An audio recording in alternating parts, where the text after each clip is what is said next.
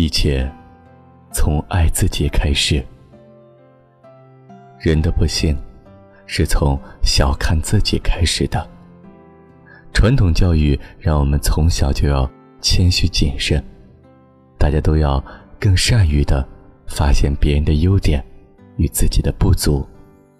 这样的习惯下，自我的努力就变成了追赶别人的游戏，而且。随着年龄的增长，这个别人越来越多，让人追得筋疲力尽，充满沮丧。看别人活，活给别人看，在别人的阴影下，我渺小而无力。其实现实生活中，一切都强于自己的别人是不存在的。我们所艳羡的不过是别人好的一面，同样，我们自卑的。也只是自己不如人好的一面，不能完整客观的看待别人，同样就不能完整客观的对待自己。善于发现自己的优点，才能够建立真正的自信；客观的看待别人，才能够知道自己准确的人生定位。盲目的自卑比盲目的自大对人生的伤害更大。天下众生。各有其命，不能简单的类比。对于自身的评价，最好的方式是与自己的过去纵向比较，冷暖得失，内心自知。人首先要爱自己，进而才能相信自己。人无完人，对自己不要太苛刻。如果马云天天就知道照镜子，与自己的长相较劲儿，那一定是个悲剧。爱自己，是不能有选择性的。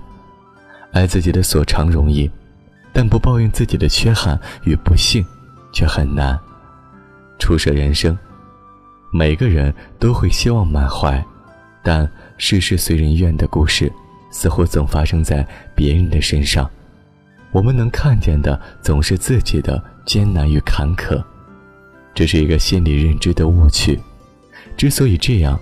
是因为我们看别人，往往只看到结果，而不看过程；而看自己则正好相反，过程的煎熬，有时甚至遮盖了结果的光彩，自己的人生因此黯淡无光。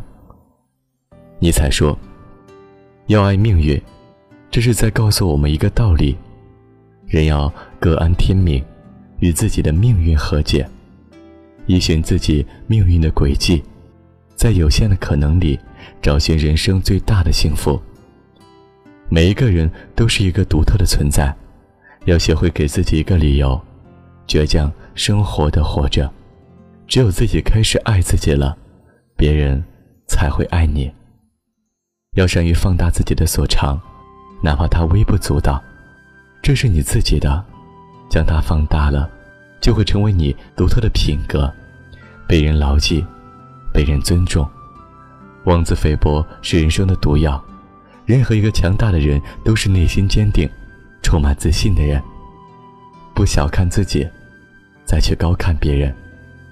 看高别人是为了让自己长高，而不是衬托自己渺小。一切从爱自己开始，这是人走向成熟的第一个阶段。